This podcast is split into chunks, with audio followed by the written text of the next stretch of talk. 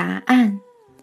只剩下我们俩时，我问阿纳斯塔夏：“你为何对老鹰什么的这么高兴呢？”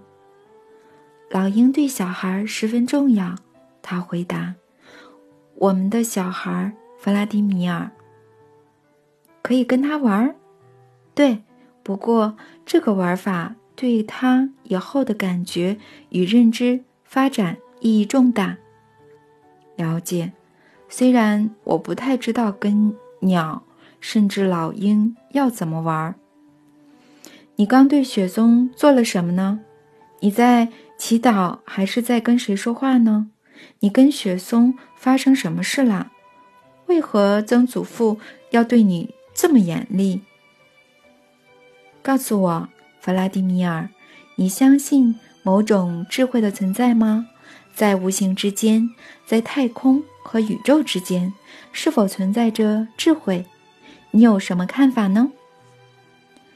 我相信它存在，连科学家都在讨论，灵媒也是，圣经里也有。用你觉得最接近的字眼来称呼它吧，这样我们才能给它一个统一的名字，例如智慧、智能。存在光明的力量，真空、绝对、韵律、圣灵、神，就称它为神吧。好，现在告诉我，神是否想跟人说话呢？你怎么认为？不是从天而降的一道声音，而是透过一些人，透过圣经来提醒大家一些事情，例如怎么更快乐。可是，圣经不一定是神亲口传授的。那么，你认为是吗？有可能是想创立宗教的人，他们坐下来集体写出来的。你认为这是件容易的事吗？一群人坐下来写一本书，想出各种情节和律法，而这本书流传了上千年以上。至今仍是最知名也最多人阅读的一本书。即使这么多世纪以来有更多书问世，却很少有哪一本比得过它。你认为这代表着什么呢？我不知道。当然了，很多古书是流传很久，没错，但大部分人读比较多的还是些当代的东西。小说啦，侦探小说这类的，这又是什么呢？这又是为什么呢？因为读这些书时候几乎不需要思考，但是读圣经时必须快速思考，回答自己提出的许多疑问，然后才会明白他在说什么，而启示就会在这个时候展开。如果你预先。把它当成纯粹的教条，你所做的就只是读过去，记下几个借条。但是，任何从外在加诸在你身上的教条，如果没有经过你内在的体悟，将会妨碍你身为一个人、一个创造者的可能性。读圣经时需要回答什么样的疑问呢？你可以从法老为何不让以色列人离开埃及开始。这还需要想吗？以色列人是埃及的奴隶，有谁想放走奴隶呢？他们做苦工，带来税收。圣经上说，以色列人不只是一次降祸在埃及全地，甚至使所有头一胎，无论人或动物，通通死去。后来能行法、能行法术的医巫师被绑在火上，活活烧死。法老王就是不肯放他们走。再来回答：这些以色列奴隶从哪儿得到足以游走四十年的财物和牲畜呢？他们在路途中用来占领、击溃城市的武器从哪来呢？什么叫做？从哪儿来？全都是神给他们的。你认为只有神？不然还有谁呢？弗拉迪米尔，人有完全的自由，有机会去运用一切源自于神、神赐的光明美好，或是完全相反的事物。人是相反两边的结合。看呐，阳光普照大地，这是神的精心创造，为了所有的一切，为了你，为了我，也为了蛇、小花和小草。然而，蜜蜂从花中取蜜，蜘蛛能够取毒，它们有各自的存在目的。没有任何蜘蛛或蜜蜂会采取别种行为，只有人。有人享受太阳的第一道曙光，有人却憎恨它。人可以是蜂蜜，可以是蜜蜂，也可以是蜘蛛。你是说，神并没有为以色列人做尽一切？怎么分辨哪些是神亲自做的，哪些是人以他的名做的呢？由人创造出的伟大事迹。会有两个对立的力量介入，而人可以灵活运用选择权。他的选择倾向哪边，取决于他的纯洁度与意识的觉醒。好吧，假设你说的都对，所以你在雪松树下这样是想跟他说话？是的，我希望他回答我。你曾祖父不喜欢你这样。曾祖父认为我用命令的语气说话很不尊重。你确实是这样，我都看到了。你在那里跺脚，要你想要的东西。你想要什么呢？我想要听到一个答案。什么的答案呢？知道吗，弗拉迪米尔？神的精髓并不在肉体，他不可能从天上大喊，告诉每一个人要怎么生活。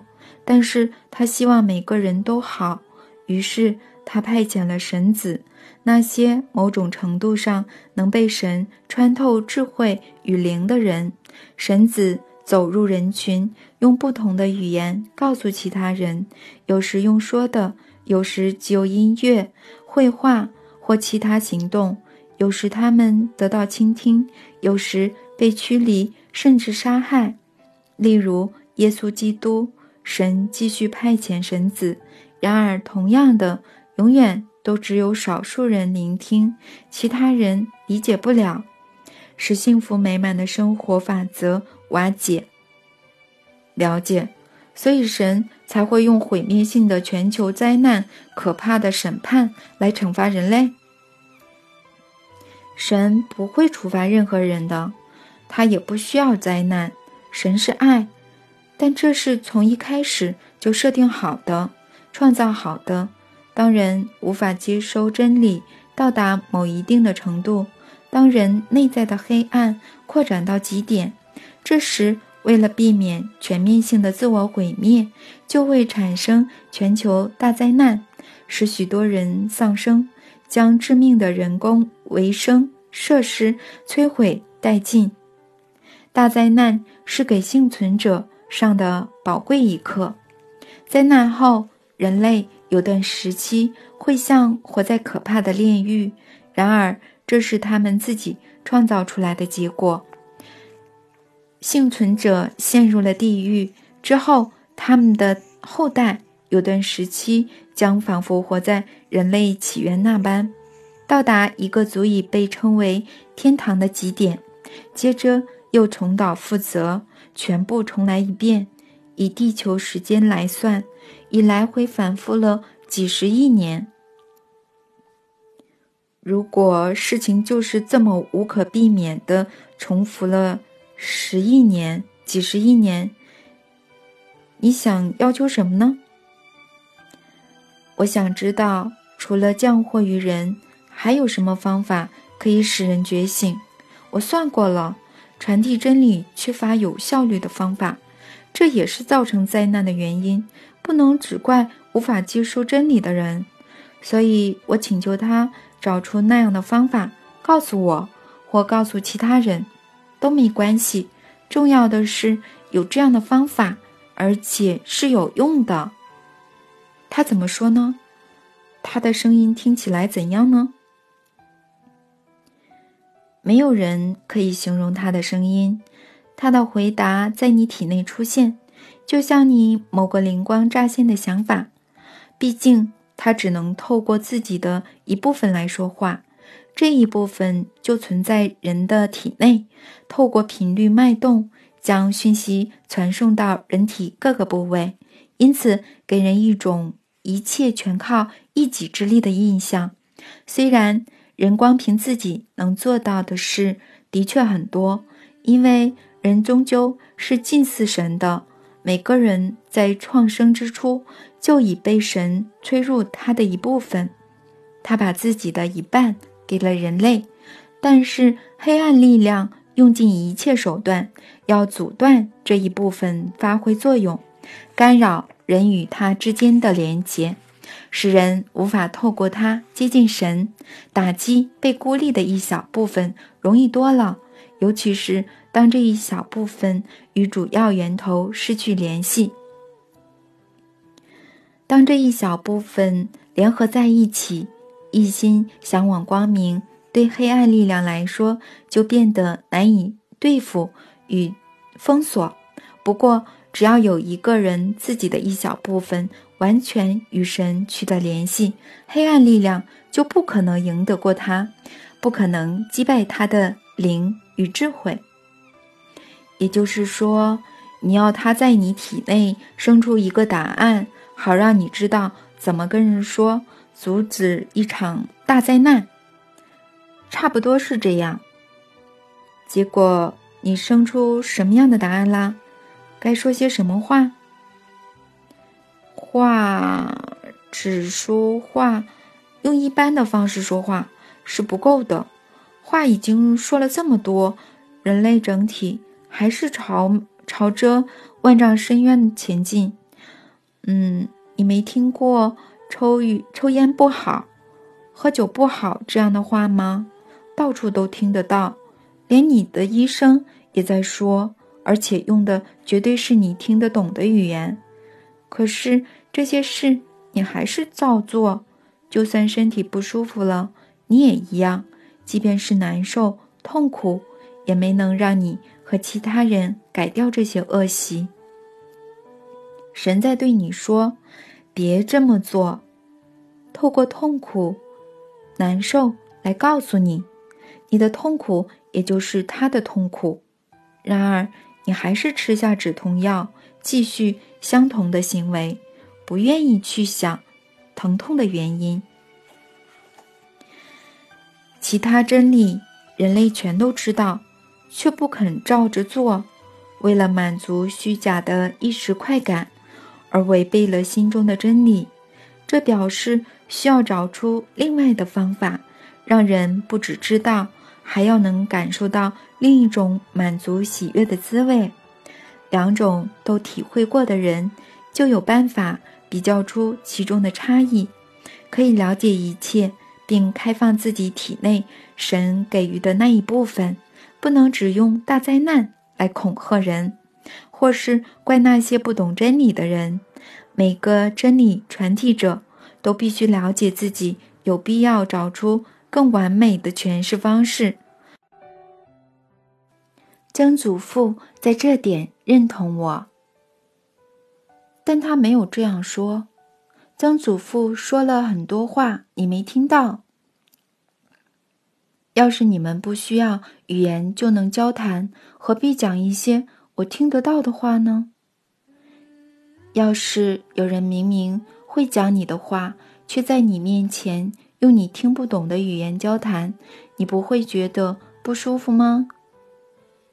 我心想，他说的话，我要要么相信呢，要么就是不信，要么就是不相信。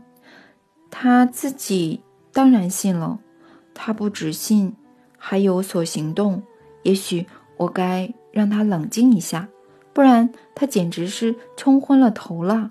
于是我说：“我说，阿纳斯塔夏，也许你不该这么激动，像你那样子在雪松树下要东西，有蓝色的光还是烟雾的东西从雪松树冲向你了。你的祖父跟曾祖父会担心，不是没有，不是没有道理的，这样很危险的。要是神没有告诉他任何一个神子怎么跟人解释才是最有效率的方式，那就是表示神没有答案。全球灾难可能就是最有效率的方式，不然他可能会像你祖父说的那样生气，处罚你，要你不要多管闲事。神很好，不会处罚人。可是他也没有跟你说什么，他可能连听都不想听，你只是在那里浪费力气。他在聆听，而且也在回答。他怎么说的？你现在知道什么了吗？他提示我哪里可以找到答案，可以去哪里寻找。他提示了吗？对你吗？哪里？在相反两极的结合之中，那是什么情形？例如，相反两极的两种思维，在解释《大方广佛华严经》时，相反相成，融合成一个完整而统一的新系统。中国华严与日本华严的哲学，便是如此形成的。他们所体现的世界观更完整具体，近似于你们近代物理学的模型与理论。什么？哦，对不起，我怎么了？我怎么了？我，我整个松懈下来了。你为何道歉？我用了你不会用的字句。没错，是我不会用的，我完全听不懂。我尽量不会再让这种事发生，请你不要生气。我没有生气。那你用一般的话解释，你可以在哪里、怎么找到这个答案？只有我一个人找不到的，要结合世界上不同人体内的那一部分，以及相反的思维。只有透过集体的努力，答案才会在所有思想存在的无形空间里出现。这个空间也可以叫做光明力量的次元，它介于人所在的物质世界与神之间。我会看到这个答案，其他人也会，这样就更容易形成全球意识，这样就能带全人类穿越黑暗力量时光，不会再有大灾难发生。再具体一点。现在大家要做些什么让它出现呢？如果很多人可以在约好的时间醒来，例如六点一起醒来想一些美好的事，就会很好。不见得要特别想什么，重点是产生光明的想法。可以想想你的孩子，你爱的人，想想怎么让所有人快乐。想十五分钟，越多人这样做，答案。就越快出现。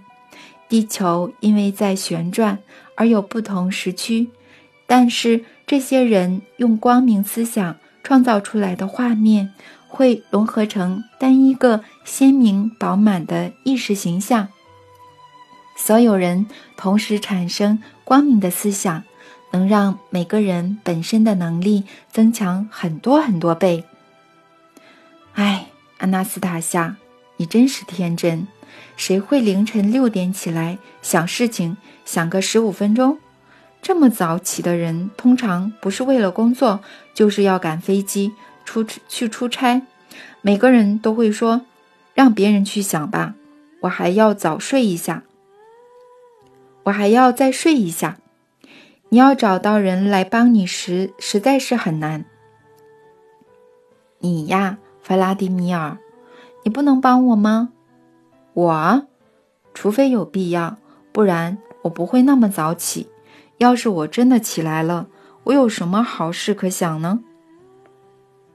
你可以想，例如，我就要为你生下的小宝宝，你的儿子，当阳光洒下来，它身旁都是纯洁美丽的小花，还有毛茸茸的小松鼠在林间空地跟它玩。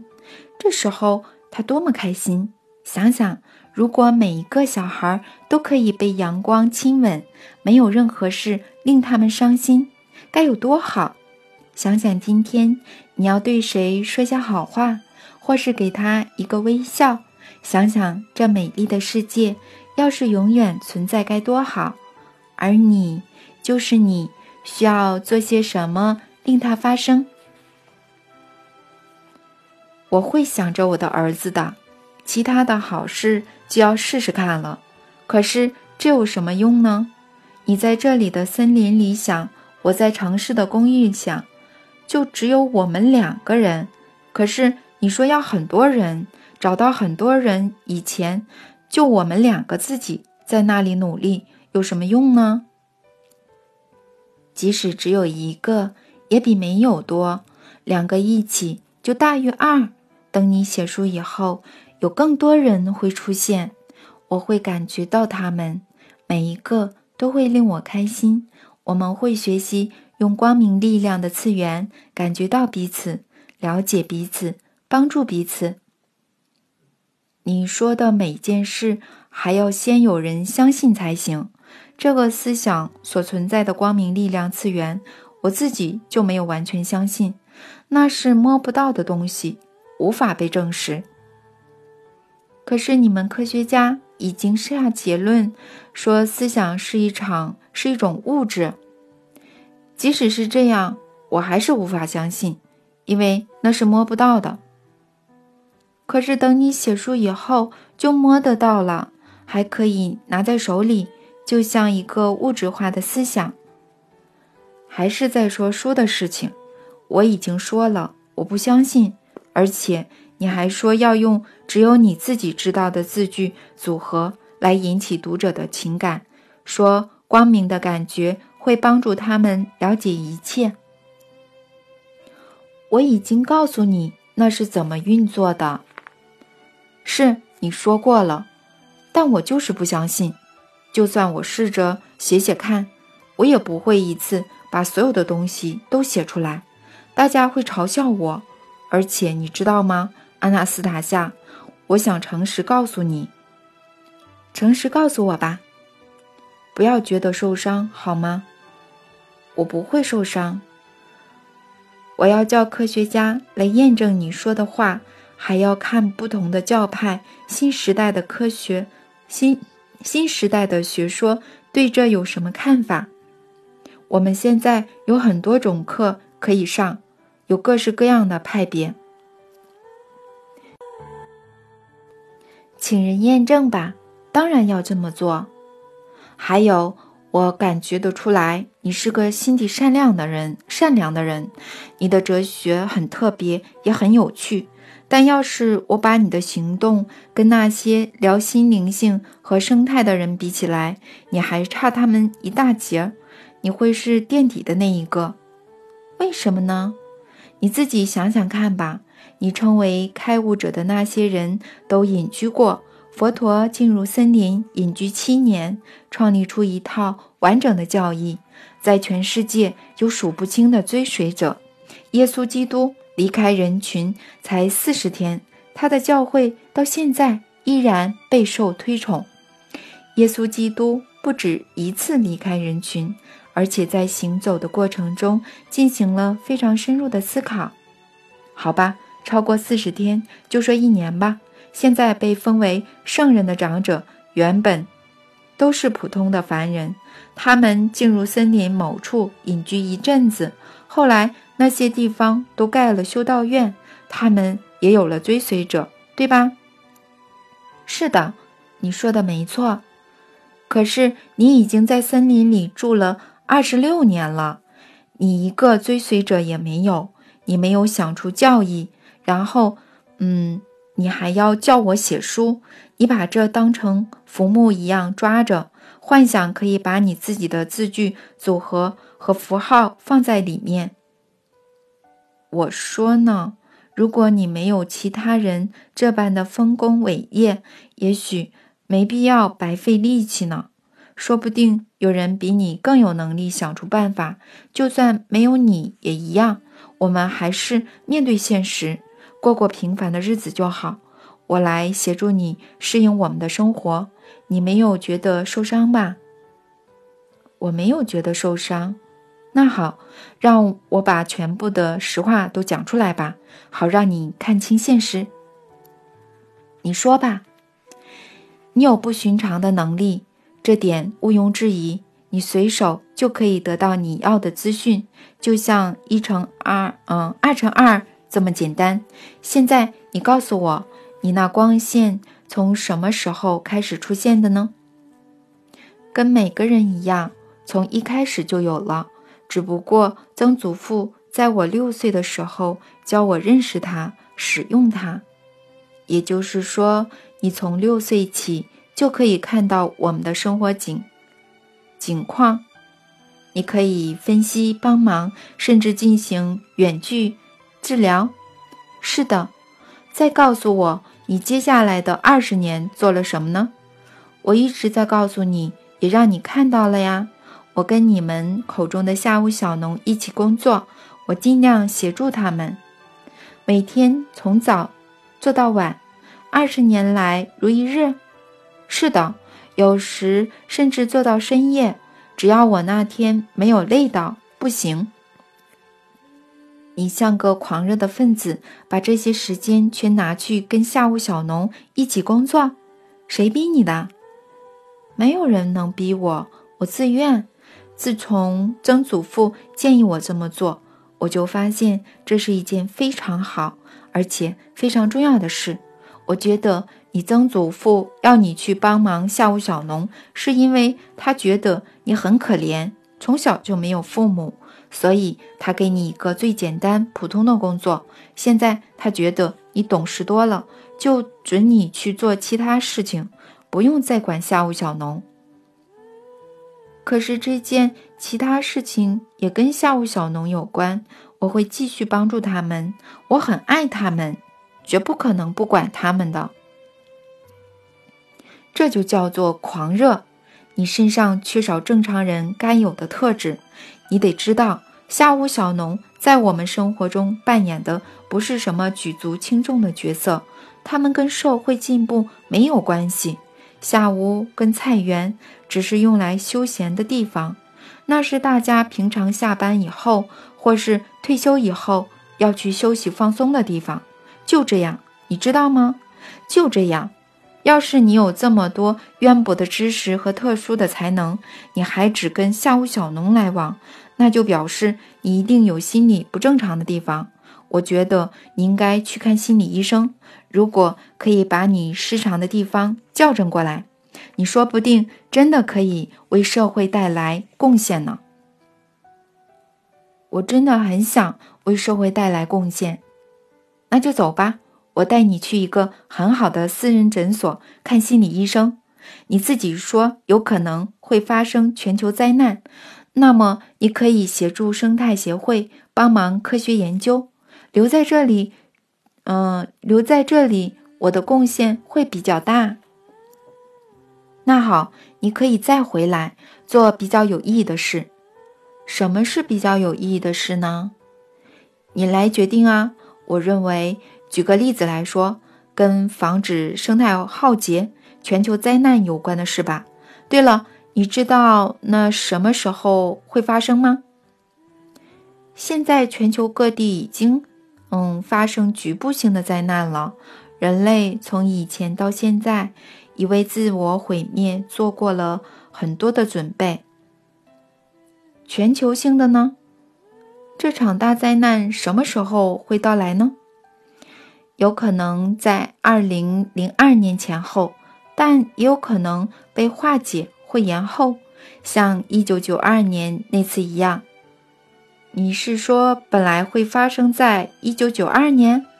是的，但是被他们延后了。他们是谁？被谁化解掉了？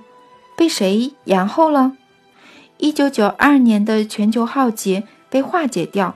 要感谢下午小农。什么？全世界有各式各样的人在努力化解地球的灾难。一九九二年那场浩劫没有发生，主要是因为俄罗斯的下乌小农。那么是你，也就是你，你从六岁就看出他们的重要性了，你早就看出来了，你持续不懈的行动帮助了他们一臂之力。我了解下午小农的重要性，弗拉迪米尔。九，小农节及大地日。为什么是小农呢？又为什么特别是俄罗斯的？这一切有什么关系呢？知道吗，弗拉迪米尔？地球虽然很大，但也非常非常敏感。你也比蚊子大很多，但是你可以清楚感觉到有蚊子停在你身上。地球也是一样，所有一切都感觉得到。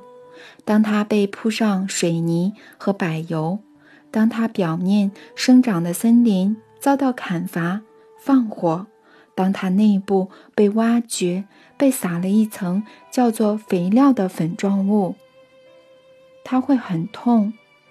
但他还是爱着人类，就像母亲爱着他的小孩。地球努力把人类的恨意吸收到内部，直到没有力气再承受，那些压不住的恨意才爆发成火山和地震。我们要帮助地球，珍惜并温柔地对待它，就能带给它力量。地球很大，但非常的敏感。即使是一个人的手在他身上温柔抚摸，他都感觉得到。哦，他多么敏感，多么希望被这样子触摸。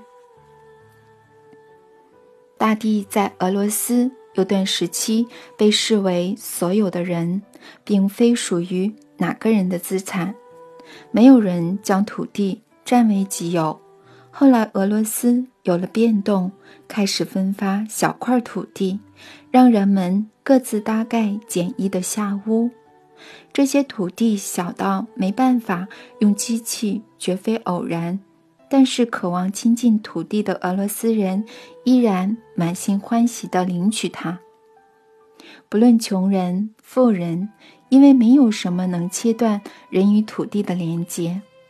人们得到小小的一块地后，直觉感受到这一点。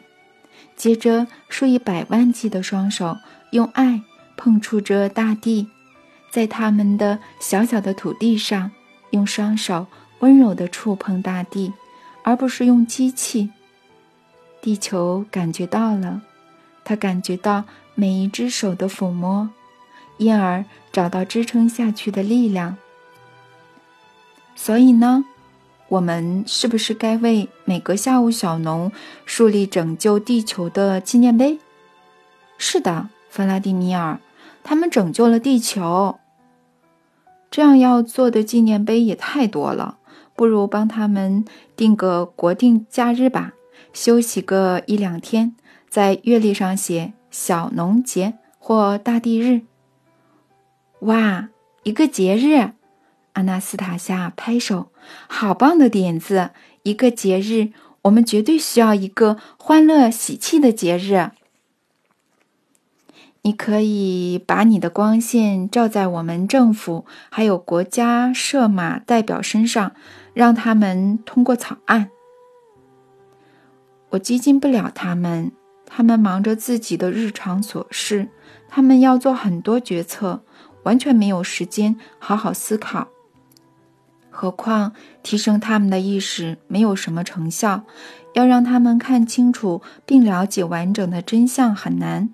他们不被允许做出比现有政策更好的决策。有谁能这样？不允许政府跟总统？你们，大众，多数人，你们都将正确的决策称为不受欢迎的措施。是的。你说的没错，我们有民主政权，最重要的是决议是由多数人决定的，多数向来都是对的，向来都是个人先达到高度觉醒的意识。弗拉迪米尔，多数人还需要一段时间才会跟上。要真是如此，我们为什么还需要民主跟公投呢？需要拿来当，嗯，当避震器，防止天摇地动。当避震器失效，就会有革命。要度过革命，对多数人来说是很难、很艰辛的。可是帮小农定个节日，这又不是革命，会怎样吗？这样的节日很好，需要应该越快越好。我会想办法让这个节日以最快的速度成立。我帮你，我比较知道哪些手法容易在我们生活节奏效。我在报纸上不，我在你的书上写小农的事。嗯，呼唤大家发电报给政府跟国家设码。我们请愿成立小农节和大地日。呃，不过要定在哪一天呢？七月二十三日。为什么是七月二十三日呢？那一天很适合，还有因为那天是你生日。毕竟这么棒的点子是你想出来的。好，那就请大家发电报说，请将七月二十三日定为正式节日——小农节及大地日。然后政府和国家设码看到后，会开始思考：民众为何发送这样的电报呢？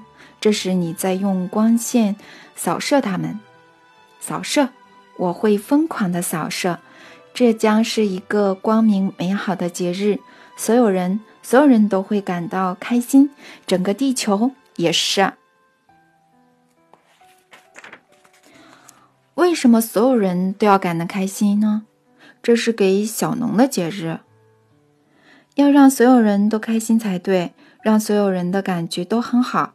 俄罗斯将是第一个庆祝这个节日的，这将会是全世界最美好的一个节日——心灵的节日。这节日第一次在俄罗斯要怎么过呢？到时不会有人知道该怎么庆祝吧？每个人的心都会告诉他这一天要做些什么。不过大致的流程我可以现在模拟。接下来，阿纳斯塔夏说的话字字清晰，热情洋溢的他快速的说着，连韵律、句子的表达和咬字都不同于平常的方式。就让俄罗斯。自这一天的晨曦中苏醒，所有人带着家人、带着朋友，或独自一人，赤脚步入大地，就让亲手孕育出果实、有着小小土地的人，在自己的作物间迎接第一道曙光，用手轻抚过每一种作物。就让他们在太阳升起时摘下每种作物的一颗果实来吃，到午餐前便不需要再进食。就让他们在午餐之前照料自己的园地。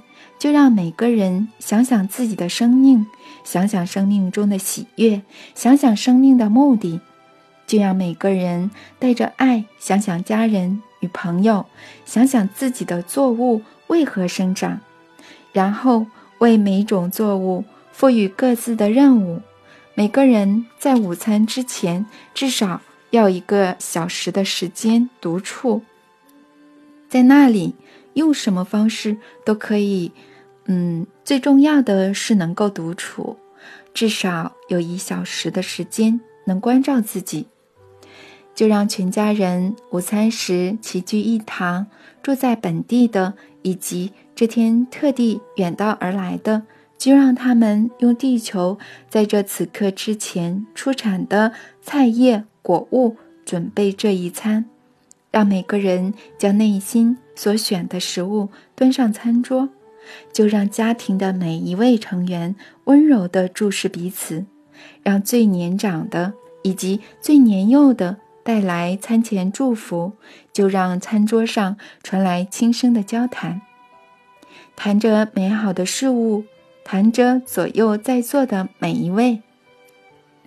阿纳斯塔夏描述的场景非常鲜明，我都觉得我正和一群人坐在餐桌前了。我整个人沉浸在这个节日里头，与其说我相信这是真的，不如说我根本就身历其境。我加上一句：用餐前应该举杯敬酒，所有人举起杯子，敬敬爱与大地，仿佛我手里正拿着杯子。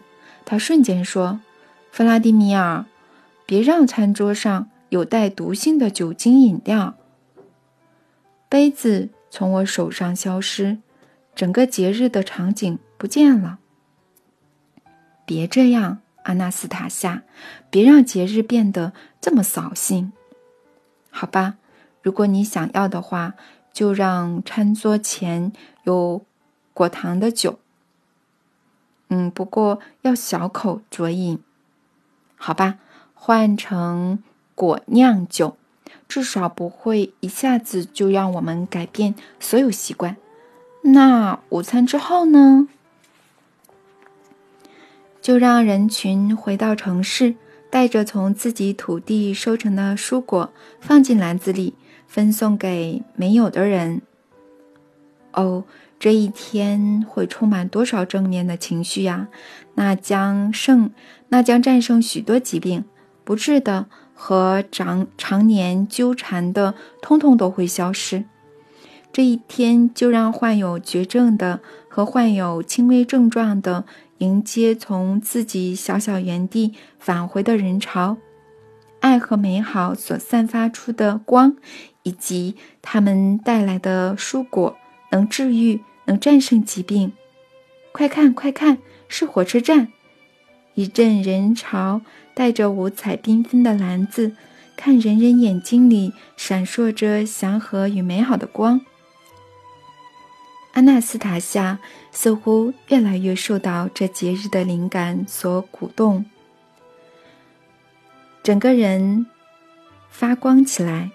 他的眼睛也不止闪烁着喜悦，还像是放射着蓝色的光。他的表情一直在变。但每一种都充满喜悦，仿佛这伟大的节日画面像一股洪流般冲刷着他的脑海。他突然间安静下来，一只脚屈膝，右手举起，另一只脚一蹬，就像箭箭矢般飞飞离地面，几乎可以够到雪松最底的一节树枝。他落地时挥舞着手臂。然后两手一拍，整个草地流泻出蓝色的光。他说的每一句话，仿佛被每只小虫、每根小草、每棵宏伟的雪松树附拥着。阿纳斯塔夏的声音仿佛被无形的力量增强。虽然他的声音不大，但我有种感觉，我觉得在无穷宇宙中穿梭的。每一道脉流似乎都能听到。我又插嘴了，因为听见他开始的这番话，会忍不住想插嘴。这一天，大家会来到俄罗斯亚特兰蒂斯人所孕育的大地之子，全部如同浪子归乡。这一天，就让全俄罗斯的人自晨曦中苏醒。让宇宙竖琴的琴弦一整天弹奏着幸福的旋律，让街头和院庭院中的音游歌者拨弄吉他。这一天，让老的恢复青春活力，回到许久许久的岁月以前。